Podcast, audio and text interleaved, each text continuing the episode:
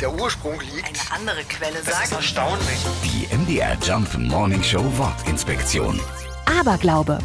Das Wort kommt aus dem Mittelalter. In der christlichen Religion stand der Aberglaube damals für alles, was nicht christlich war. Heidnische Götter und Dämonen zum Beispiel, Hexen und Magie. Alles das musste nach der damaligen Lehre bekämpft werden. Und wenn es sein musste, auch mit Folter und Mord. Zum Glück sind diese finsteren Zeiten schon lange vorbei. Heute benutzen wir den Ausdruck für den Glauben an übernatürliche Kräfte. Eine schwarze Katze bringt zum Beispiel Unglück und Freitag der 13. ist ein Pechtag. Oder doch nicht.